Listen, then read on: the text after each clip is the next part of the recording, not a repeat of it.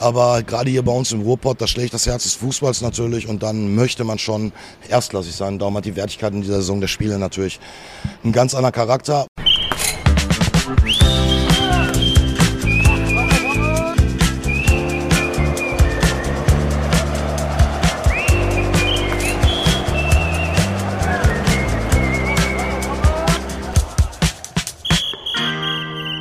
Willkommen zum intensivsten Fußball-App-Podcast deines Lebens. Ich bin Anna und ich stehe heute im Ruhrstadion mit Michael Wurst, dem Stadionsprecher vom VfL. Hi Anna, grüß dich. Super, danke, dass du dir Zeit genommen hast und am Spieltag quasi mitzunehmen in deinen Job, den du hier hast. Magst du vielleicht mal ganz kurz erzählen, was der Stadionsprecher so zu tun hat? Was der Stadionsprecher zu tun hat. Der Stadionsprecher macht natürlich ähm, alle Durchsagen rund um den Fußball. Also das war zumindest das, was man früher als Stadionsprecher gemacht hat. Mittlerweile ist es natürlich alles viel, viel größer geworden. Also wir haben Stadion TV mit dabei. Das bedeutet, wir gehen eine Stunde vor Anpfiff auf Sendung, haben dann zwei Kameras mit dabei und sind auf den Videoleinwänden auch unterwegs. Und dann gibt es halt praktisch wirklich eine Stunde vor Anpfiff noch Programm rund um den VfL, rund um den Gegner. Und meine Highlights natürlich sind dann äh, die Mannschaftsaufstellung und die zahlreichen Tore, die ich in dieser Saison schon ansagen durfte. Ja, das waren tatsächlich einige und auch richtig äh, besondere, würde ich mal sagen. 89. Spielminute, Tor für unser VfL! Nachspielstand Bochum Bielefeld 2 zu 1. Torschütze mit der Nummer 9, Simon!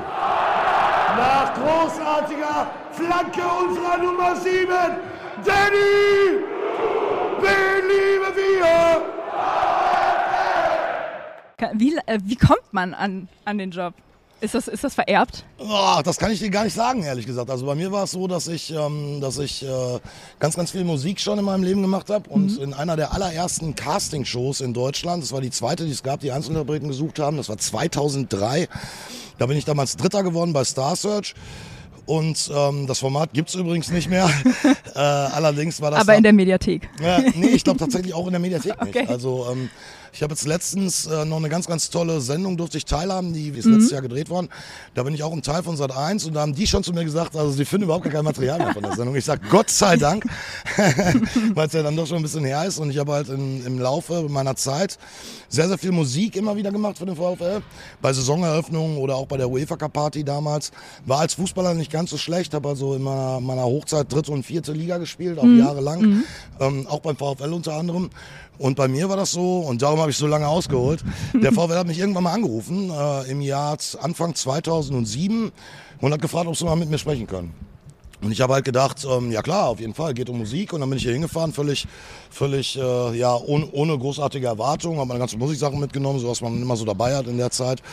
Und dann saßen damals Stefan Kunz und Ansgar Schwenken, das waren damals die Vorstände Sport und Finanzen, mhm. saßen halt vor mir und haben gesagt, ja, Herr Wurst, äh, wir haben mit dem Herrn Bockmann haben einen Stahlensprecher, der ist total super, der ist total seriös, aber so ein bisschen einen, der ein bisschen lauter ist. Ja. Und ich so, ja, pff, also laut kann, kann ich, ich. kann ich grundsätzlich.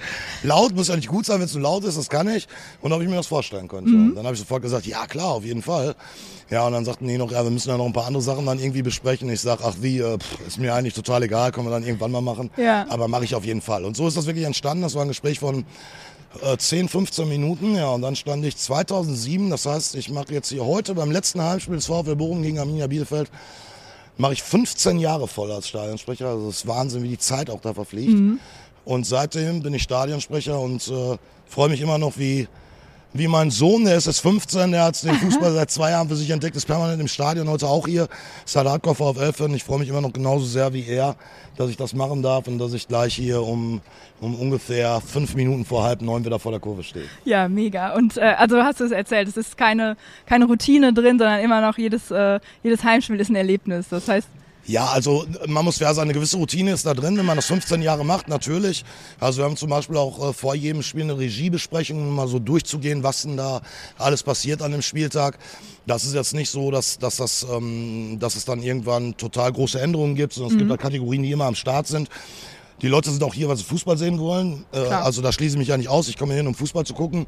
Und ich habe immer früher gesagt, ein Stadionsprecher darf nicht beim Bügeln stören. Das ist mir, glaube ich, ganz gut gelungen. An der einen oder anderen Stelle nicht so sehr. Da gab es dann auch schon mal Post von der DFL oder vom DFB. Aber ich glaube, das gehört ein bisschen mit dazu. Und von daher Routine auf eine Art und Weise mit Sicherheit. Aber wenn es dann in die Sachen geht, die halt emotional sind, sei es beim Spiel oder auch vor dem Spiel die Mannschaftsaufstellung. Und bei uns natürlich hier in Bochum mit, mit äh, wenn der Song kommt, Grönemeyer und die Kurve ja. singt, ähm, ja. wenn dann Bochum kommt, das ist schon immer wieder ein Erlebnis und freue ich mich jedes Mal drauf. Mit der Nummer 1 im Tor unser Schnapper Manuel! Die 2 Christian! Mit der 3 Danilo! Ja, das ist auch das, was, äh, was für jeden Stadionbesucher, glaube ich, das Emotionale ist. Ne? Einmal Herbert Grönemeyer und dann natürlich die, ähm, die Mannschaftsvorstellung. Gibt es darüber hinaus vielleicht noch ähm, so deinen persönlichen Moment, der dir jedes Mal äh, Gänsehaut bereitet, wenn du äh, das Stadion betrittst oder wenn, wenn quasi das Spiel kurz vor, vor Beginn ist? Ja, also auf jeden Fall. Äh, definitiv ein Gänsehautmoment ist äh, auf jeden Fall Grönemeyer, um nochmal drauf zurückzukommen. Mhm. Und was wir natürlich in Bochum haben, und da muss ich dir ganz ehrlich sagen, da weiß ich gar nicht ganz genau, ob es das irgendwo anders in einem Profistadion in Deutschland oder auch international äh, auch gibt. Wir haben halt immer ein Maskottchen des Tages. Ach so. Das heißt, wir haben einen, Jungen, einen kleinen Jungen oder ein kleines Mädel. Die sind meistens irgendwo zwischen, ich glaube, der jüngste war vier mhm. und ansonsten so maximal zehn, elf. Und die kommen dann mit mir in den 16er bevor es losgeht mit der Mannschaftsaufstellung. Und dann wird ein bisschen gequatscht, so was er macht, wo er herkommt, wer sein Lieblingsspieler ist. Und was cool. er tippt natürlich für das Spiel heute.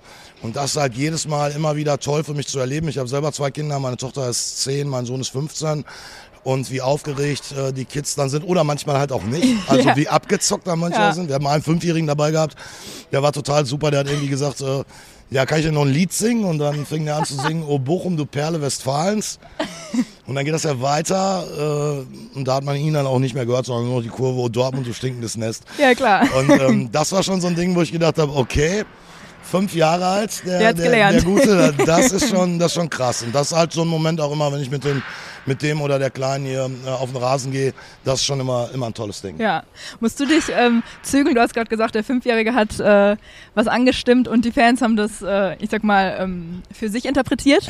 Hast du da ähm, als äh, Kommentator irgendeine Musst du, dich, musst du dich manchmal einschränken oder haust du einfach raus, was dir, mhm. was dir auf der Seele liegt? Nein, also man muss sich da schon einschränken. Ähm, die, die, Hauptaufgabe eines Stadionsprechers, das muss man jetzt mal wirklich auch seriös ein Stück weit runterbrechen. Wir sind glücklicherweise bei uns in Bochum zu zweit. Äh, von daher habe ich da einen sehr, sehr seriösen Part an meiner Seite mit dem Ansgar Borgmann. Mhm. Ähm, ist schon natürlich auch in, in Situationen, wo es mal gefährlich werden könnte, ähm, einzuwirken auf ja. die Leute oder ja, auch klar. wichtige Durchsagen äh, zu tätigen. Also das Paradebeispiel war halt immer so ein bisschen, als die Geisterspiele waren, als keine Zuschauer ins Stadion durften. Ähm, da bin ich ganz oft gefragt worden, wieso denn ein Stadionsprecher da ist, weil es sind ja keine Zuschauer da, ja. war eigentlich kein Stadionsprecher. Die Antwort da war relativ einfach und das, das ähm, glaube ich, äh, bricht es dann auch so ein bisschen runter. Wenn jetzt unter Block A die Tribüne anfängt zu brennen, dann sind ja aber immer noch Offizielle und Spieler im Stadion, die das vielleicht nicht mitkriegen. Und in dem Moment muss natürlich jemand am Start sein, der die Menschen, hier im Stadion sind, und es ist völlig egal, ob das in unserem Fall 25.000 sind oder ob es 25 sind, muss die halt darüber informieren, ähm, dass man jetzt besser äh, die, die Lokalität verlässt. Und äh, da gab es auch natürlich oder gibt es immer wieder, weil Fußball halt emotional ist, Situationen, wo man als Stadionsprecher natürlich schon einwirken muss oder das versuchen muss einzuwirken auf die Fans, dass es nicht eskaliert, weil am Ende des Tages gehört hier keine Prügelei ins Stadion, hier gehören keine, keine Würfe jedweder Art ins Stadion, sondern man ist ja eigentlich hier, um seine Stadt, seinen Verein, den Fußball zu feiern und auszuleben ja. und nicht um irgendwem Schaden zuzufügen. Genau. Also hast du immer noch die, äh, die Ruhe und äh, kannst das auch sachlich beurteilen und da deine, deinen Job unabhängig der, der, der Fanleidenschaft auch immer noch richtig und gut für die, die Leute eben im Stadion und darüber hinaus machen. Und ähm, wenn man jetzt mal auf die persönliche, auf deine persönliche Leidenschaft geht, hast du Hast du, siehst du einen Unterschied, ähm, welcher Gegner hier ist oder ähm, generell gegen welchen Gegner es geht oder bist du einfach immer Feuer und Flamme? Ja, grundsätzlich bin ich immer Feuer und Flamme, aber ähm, auch wenn am Ende des Tages jedes Spiel mit drei Punkten entlohnt wird, ja, genau. ist das natürlich schon ein Unterschied, äh, gegen wen man spielt. Also auch da, wir haben jetzt ähm, eine fantastische Saison gespielt hier in Bochum, haben die Klasse gehalten und das zwei Spieltage vor Schluss, das Ding schon safe ist was uns so grundsätzlich keiner zugetraut hätte. Mhm. Aber es ist halt schon ein Unterschied, ob man in der zweiten Liga spielt und auch da die Besetzung der zweiten Liga, nicht nur in der Zeit, als der VfL hier letztes Jahr Meister geworden ist, ja. sondern auch jetzt. Also wenn man jetzt die aktuelle zweite Liga nimmt, dann ist es, ähm, äh, ist es schon schöner im Oberhaus zu spielen, weil im Oberhaus, da spielt man gegen Bayern, da spielt man gegen, gegen Borussia Dortmund natürlich, da spielt man gegen Leipzig, im nächsten Jahr wieder gegen Schalke. Mhm. Also es ist schon ein bisschen was anderes, ohne dass ich den Mannschaften was Böses will, aber als wenn äh, eine Truppe wie Sandhausen kommt, die sich seit Jahrzehnten gefühlt sicher in der zweiten Liga hält. Äh, oder eine Truppe wie Heidenheim, wo, wo, wo das Umfeld halt einen mega Job auch macht, die auch ja. jedes Jahr um den Aufstieg mitspielen. Das ist überhaupt nicht der Punkt. Ich will das gar nicht abwerten. Aber gerade hier bei uns im Ruhrpott, da schlägt das Herz des Fußballs natürlich. Und dann möchte man schon erstklassig sein. Darum hat die Wertigkeit in dieser Saison der Spiele natürlich ein ganz anderer Charakter, was auch die Zuschauer halt betrifft. Also in Bochum war es jahrelang so, wir hatten, ähm, ich sag mal, über den Daumen 20.000. Mhm. Ähm, und dann kam es ein bisschen darauf an, wer, wer kam. Wenn dann der SV Sandhausen kam, der jetzt äh, erfahrungsgemäß nicht so viele Leute mitbringt, dann waren es halt 20.500. Aber wenn natürlich Borussia Dortmund oder Schalke 04 oder Borussia Mönchengladbach, Eintracht Frankfurt, kannst du nehmen, wenn du willst, hier spielst, ja. dann ist halt die Hütte voll. Und äh, es ist schon auch, das ist ein bisschen was anderes. Bundesliga ist was anderes. Ja, klar. Ähm, du hast mal gesagt, dass äh, David sozusagen, ach, dass äh, der VfL Bochum der David unter den äh, Ruhrpott-Clubs ist. Das stimmt ja jetzt eigentlich nicht mehr, oder? Ja, doch schon immer noch so ein bisschen. Also ähm, auch wenn, wenn Schalke 04 ähm, jetzt äh, in der letzten Saison sportlich völlig zu Recht nach so einer Saison abgestiegen ist in die zweite Liga, dann darf man ja nicht vergessen, dass äh, wenn Schalke jetzt wieder hochkommt, das ist ja kein normaler Aufsteiger. Mhm. Also da geht es schon los mit dem TV-Ranking, was über ein paar Jahre halt ähm, äh, ausgewertet wird, wo Schalke 04 natürlich direkt auf dem VfL Bochum vorbeizieht, was uns dann unterm Strich äh, auch natürlich Geld kostet und alleine von der Stadionkapazität. Also für mich ist das, das schönste Stadion äh, der Welt tatsächlich, weil es noch, das ist noch Fußball, das hat einen alten Flair, das ist ähm, als erstes Fußballstadion damals gebaut worden und das ist schon einfach ein, ein, geiles Ding, mitten in der Stadt, also da gibt es auch nicht so viele, ja. die das so vorweisen können. Großartige Stimmung hier. Ähm, aber trotzdem ist es natürlich mit einer Kapazität von 25.000 ganz weit weg von 60 oder geschweige denn 80.000, wenn man mal hier sich im Ruhrpott kurz umguckt. Von daher sind wir definitiv im Profifußball im Ruhrpott äh, immer noch der Kleine. Ja, okay. Aber so wie du sagst, ne, es ist halt immer noch so, ähm, der Fußball steht im Vordergrund, es ist super traditionsbehaftet. Wenn man hier hinfährt, sieht man äh, Flutlichter. Das ist, glaube ich, ähm, wenn man ein bisschen weiter fährt äh, auf äh, dieser Autobahn, dann äh, ist das, glaube ich, nicht mehr der Fall, dass man nochmal Flutlichter äh, sieht. Von daher ist das äh, hat der VfL genauso wie äh, wahrscheinlich jeder andere Ruhrpottverein äh, hier seine, äh, seine Daseinsberechtigung und auch seine, seine Wichtigkeit, weil das ja einfach auch das, äh, das, äh, die Verbreitung so ausmacht. Ne? Also nirgendwo anders hat man ja die, ähm, die Dichte an äh, Profiklubs äh, wie hier. Bist du äh, zum Beispiel äh, zum Derby nach äh, Dortmund zu Fuß unterwegs? ja, also das habe ich nämlich tatsächlich gehört von jemand anderem. Also gefühlt war das ein bisschen zu Fuß. Ähm, äh, ich, ich bin mit zwei Freunden, zwei Dortmunder Freunden. Der eine hat die Karten besorgt für das Spiel.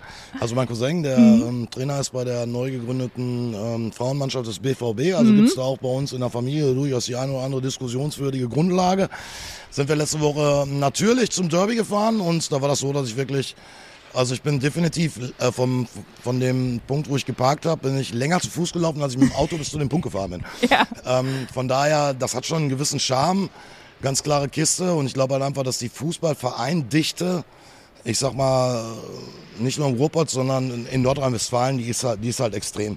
Also das Herz des Fußballs schlägt schon hier und da ist es natürlich der VfL, da ist Borussia Dortmund, da ist Schalke 04. Da ist es aber dann auch gefühlt in Spuckweite der MSV Duisburg, da ist es Rot-Weiß Essen, ähm, wo auch jedes Mal 10.000 Zuschauer sind, wenn ja. einer nur das Flutlicht anknipst. Darum können die im Rest Deutschland auch erzählen, was sie wollen. Der echte Fußball, der läuft hier im Pott. da sind wir uns zumindest alle sehr, sehr einig. Ähm, was ist, abgesehen quasi von dem, von dem Spiel an sich, dein Highlight hier an der äh, Kastropper? Was, was ist für dich das, was es ausmacht, hier hinzufahren? Das ist halt ein sehr familiäres Umfeld. Und dieser Begriff familiäres Umfeld, das wird halt immer wirklich bis zur, boah, bis zur Neige gebogen, habe ich das Gefühl. Mhm. Das hört man ja bei ganz vielen Vereinen, ja, ist alles so familiär bei uns, ist so alles familiär bei uns, aber ich bin jetzt seit 15 Jahren hier Stadionsprecher. Ich habe selber Fußball gespielt, ähm, ich glaube zwischen meinem 19. und 21. Lebensjahr. Und der VfL ist wirklich, ähm, das, das ist wirklich ein familiäres Umfeld. Also man hat halt das Gefühl, wenn man hier hinkommt, man freut sich schon total. Man, man ist äh, wirklich äh, gut befreundet mit den Jungs, die hier arbeiten. Man kennt mittlerweile Hinz und Franz und Kunz sowohl aus der Kurve, aus den Blöcken, Sitztribünen, aus dem VIP-Bereich, aus der Vorstandsebene natürlich auch. Die Spieler, das ist alles wirklich sehr, sehr eng zusammen. Das ist nicht nur ein Spruch. Das macht den Verein halt einfach meines Erachtens nach so besonders. Und wenn ich dann sehe, dass auch die Mannschaft nach so einem äh, überragenden 4 zu 3 äh, Erfolg äh, in Dortmund und da darf man nicht vergessen, wir haben halt elf Jahre zweite Liga gespielt. Also auch wir als Club, Klar. als Stadt haben natürlich genau auf diese Spiele gewartet und hatten für mich gefühlt zwei Jahrhundertspiele in, äh, in, in dieser Saison und das war natürlich zu Hause hier gegen Bayern mit dem ähm, 4-2 und auswärts dann in Dortmund mit dem 4-3. Also ich glaube, es gibt auch nicht viele Vereine, die gegen äh, Dortmund und Bayern in dieser Saison sieben Punkte geholt haben. Nee, ist eine sehr gute Herzlich Bilanz. willkommen in Bochum an der Stelle. Wir haben das durchaus hingekriegt. Letzte Woche gab es einen historischen Sieg in der Nachbarstadt. In Dortmund. Unsere Derby-Sieger, angeführt von unserem Captain Toto Lucia. Hier sind unsere Jungs. Hier ist unser VfL. Ähm, von daher ist das äh, unsere Mannschaft, die geht halt danach geschlossen ins Bermuda-Dreieck feiern, wo auch die Fans sind. Und der ein oder andere Verein, der, der, äh, ja, der bucht sich dann, was auch völlig okay ist, für seine Spieler irgendwo eine Nobeldiskothek und da ist der Bereich dann auch noch abgesperrt. Und das ist halt einfach auch echt ein Unterschied. Das ist so, die Jungs gehen in die Stadt, die feiern mit den Fans, die stehen dann auf der Theke und äh, lassen mal wirklich die Sau raus, sind alles nur Menschen. Und das auch in der Zeit, machen wir uns nichts vor. Wir sind alle, äh, ob wir das wollen oder nicht, werden wir beeinflusst von den, von den sogenannten Zweitmedien, sprich also Social Media und ähnliches. Ja. Und jeder Spieler, der das dann auch in so einem Moment halt einfach macht, der weiß ganz genau, dass irgendwo irgendeiner immer ist, der die Kamera draufhält. Und äh, die gehen halt total offensiv damit um. Das sind Menschen, die haben einen riesen Erfolg äh, gehabt in Dortmund, die haben die Jungs haben halt einfach eine super Saison gespielt. Also wieso sollen sie es nicht auch mal knallen lassen mit allem, was dazugehört? Also ich sehe da überhaupt nichts Schlimmes dran. Von daher, das ist halt so ein bisschen auch der Unterschied zwischen vielleicht dem einen oder anderen Verein. Ja, Die jeden fliegen nach. Ibiza, die können sich auch Genau, die machen das ein bisschen anders, ja. Aber ich habe auch, äh, du sagst es auf Social Media, habe ich auf jeden Fall einige äh, aus dem Kader und aus dem äh, Trainerstab äh, Stage-Diven sehen. Also das ist äh, bis zu mir auf jeden Fall auch äh, äh, zugetragen worden, obwohl ich nicht äh, im Bermuda-Dreieck war. Aber ähm, Ja gut, wenn die Dortmunder das letzte Woche gemacht haben mit dem Stage-Diving, dann hätten die wahrscheinlich so getan, als wenn die die auffangen. Im letzten Moment wären sie weggegangen. Das ist dann halt auch einfach immer mal so ein bisschen an den sportlichen Erfolg gekoppelt, ob das gerade funktioniert oder nicht. Ja, es, es muss passen, aber es hat sehr gepasst. Es hat mich äh, sehr amüsiert. Und ähm, du hast gesagt, sieben Punkte gegen Bayern und Dortmund dieses Jahr. Was ist denn über die ähm, über diese Saison hinaus? Was sind deine absoluten Fußball-Lieblingsmomente? Hau einfach raus, was Ja, alles was geht. Also tatsächlich sage ich dir ganz ehrlich, ähm, die Fußball-Lieblingsmomente, die, da war schon viel im letzten Jahr. Das muss man ganz Mhm. ehrlich sagen. Weil auch so diese Sehnsucht, elf Jahre zweite Liga und da waren ja auch Zweitligasaisons dabei. Saisons oder Saison, weiß ich gar nicht. So, Spielzeiten. Egal. Saisons. Äh, Spielzeit, Spielzeiten super. Da waren ja auch Spielzeiten mit dabei oder Saisons, die ähm, wo, wo unser Club halt kurz davor war, in die dritte Liga abzusteigen. Und das Ja. noch gar nicht so lange her. Also ich müsste, jetzt nagel mich nicht fest, die, ähm, äh, die, die Jungs, die Statistiken pflegen, die sind da tausendmal besser als ich, aber lass es vielleicht drei Jahre gewesen sein. Da waren wir mal kurz davor, in die dritte Liga abzusteigen. Und ähm, wenn man dann halt einfach wirklich so ein immer noch gefühlt Überraschungsmeister in der zweiten Liga wird, was eine mega Saison war, und dann in die erste Liga aufsteigt, mit ähm, der ganz klaren Prognose, dass man der Top-Kandidat mit äh, Spielvereinigung Kräuter Fürst auf den Abstieg, und da ist gar keine Diskussion drauf gibt, genau. dass man dann natürlich so eine Saison anders wahrnimmt als die äh, Spielzeiten vorher, ist glaube ich klar. Von daher, ähm, wir haben ja fantastische Spiele gesehen in diesem Jahr und das, das überdeckt das alles so ein bisschen. Also wie gesagt, nochmal das 4-2 gegen Bayern. Aber wir hatten hier, glaube ich, zwei oder dreimal das Tor des Monats. Wir hatten das Tor des Jahres Yep. und alles hier auch. Ja. Und das, das übertüncht das alles so ein bisschen. Ich kann mich noch an ein Spiel erinnern, das war auch zu Bundesliga-Zeiten, da haben wir mal einmal 4-0 gegen, gegen Wolfsburg zur Halbzeit geführt. Da kann ich mich noch dran erinnern. Aber das haben wir auch gegen Bayern. Also von daher nicht 4-0, aber 4-1. Äh, da hat man sich schon gekniffen. Standard. Ja, genau. Als, als hier irgendwie so Halbzeitstand 4-1 in der Bundesliga und dann guckt man da runter und dann steht da Manuel? Neuer und Thomas Müller und man denkt so, ja, hätte ich jetzt auch keinen Bock in der zweiten Halbzeit mit euch zu tauschen, aber gut. Da müsst ihr jetzt halt auch mal durch. Herzlich willkommen in Bochum. Das war schon das Geilste, so was, was wirklich die letzten Jahre hier abgelaufen ist. Ja, das äh, sehe ich auch so. Wie ähm, ist denn deine Prognose? Nächstes, nächstes Jahr Europa League, ich würde so formulieren. Ja, also ähm, ich bin da, ich bin da sehr, sehr defensiv. Ich habe in diesem Jahr glücklicherweise auch ganz oft, wenn, wenn mein Sohn und ich darüber gesprochen haben, ja, wie läuft's denn heute, war ich immer sehr pessimistisch. Ich war pessimistisch gegen Bayern, was jetzt auch keine Überraschung ist. Also ich meine, wenn, wenn gefühlt eine der besten Mannschaften der Welt hier hinkommt, dann kann man ja durchaus schon mal davon ausgehen, das ist doch keine Stande, dass man verliert. Oder jetzt auch in Dortmund habe ich auch gedacht, buh, das wird echt schwierig, da hängen die Trauben hoch. Mein Sohn, der war immer total optimistisch, die ziehen wir ab und so. Fand ich, äh, fand ich ziemlich cool. Aber mit der Prognose tue ich mich tatsächlich ein bisschen schwer, weil jetzt kommt auch wieder eine Fußballfloskel. Das zweite Jahr ist immer ein bisschen schwieriger als das erste. Aber was ich auch glaube ist, dass unsere Führungsetage, inklusive natürlich des Trainerteams, die haben hier wirklich in den letzten Jahren eine super Arbeit geleistet. Und die haben so ein bisschen das was für mich im, im modernen Fußball vernachlässigt wird aktuell. Ja. Also dieses Bodenständige wieder eingeführt. Und das Bodenständige bedeutet halt, ich kann mit einer abgekippten Neun spielen und mit einer Überzahl auf der linken Seite und mit einer Dreier-, Fünfer-, Vierer-Kette. Aber am Ende des Tages ist Fußball immer noch ein Laufspiel und das Körper betont. Und man muss halt bereit sein, in die Zweikämpfe zu gehen und man muss bereit sein, für seinen Nebenmann zu kämpfen. Und wenn man das als Trainer hinbekommt, dass die Mannschaft einem folgt. Und da darfst du ja nicht vergessen, wenn wir über den Profifußball reden, dann reden wir über einen Kader von 28, 29 Spielern. Ja. Das heißt also, wenn ich elf aufstelle, habe ich zwei Drittel des Kaders, die hassen mich, weil, weil ich halt nicht nicht spielen. Und wenn man das halt einfach hinkriegt, dass die Jungs einem folgen, und das hat unser Trainer wirklich super gemacht, mit allem, was dazugehört, mit Zuckerbrot und Peitsche, also wer nicht mitgezogen hat, der saß dann auch schon mal auf der Tribüne, hat aber mhm. dann vielleicht nächste Woche wieder von Anfang an gespielt. Also das sind alles so Moves, wo, wo der eine oder andere dann relativ schnell auch wach wird und wo die Jungs, die hinten dran sind, halt verstehen, okay, wenn ich das mache, was er möchte und wenn ich mir den Arsch aufreiße, ja. dann kriege ich auch Einsatzzeit. Und das haben wir halt einfach in den letzten Jahren hier als, als Verein und dann natürlich allen voran das Trainerteam und ähm, der Vorstand haben wir das super hingekriegt. Von daher ist mir gar nicht, gar nicht bange vor der nächsten Saison. Aber jetzt halt irgendwie zu sagen, ja, wir wollen jetzt irgendwie eine Conference League oder eine Europa League oder wir werden deutscher Meister. Gut, warum nicht? Fußball ist alles möglich. Aber ich glaube, wir sollten auch da erstmal kleine Brötchen backen und zusehen, dass wir das zweite Jahr vielleicht sogar noch ein bisschen besser hinkriegen als das erste. Aber definitiv Klassenerhalt. Und dann kann man natürlich den einen oder anderen Verein wie den SC Freiburg oder Mainz 05 oder Union Berlin zum Vorbild nehmen und sagen, was die da erreicht haben oder was die machen seit Jahren, das muss so ein bisschen so unser Ding sein, mit, mit kleinen Möglichkeiten immer noch das Optimale rausholen und die Spieler dafür zu begeistern, für den Verein, in dem geilen Stadion, mit den geilen Tauben da oben, die jetzt hier gerade wieder über den Rasen kreisen, gibt es auch nicht überall, glaube ich.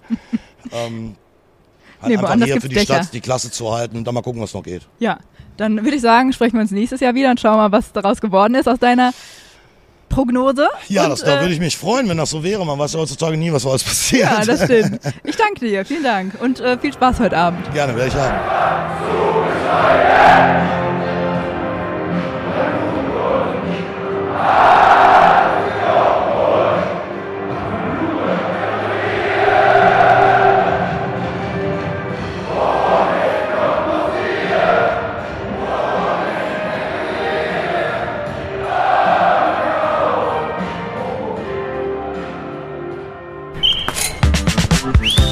Das war Ruhrfußball.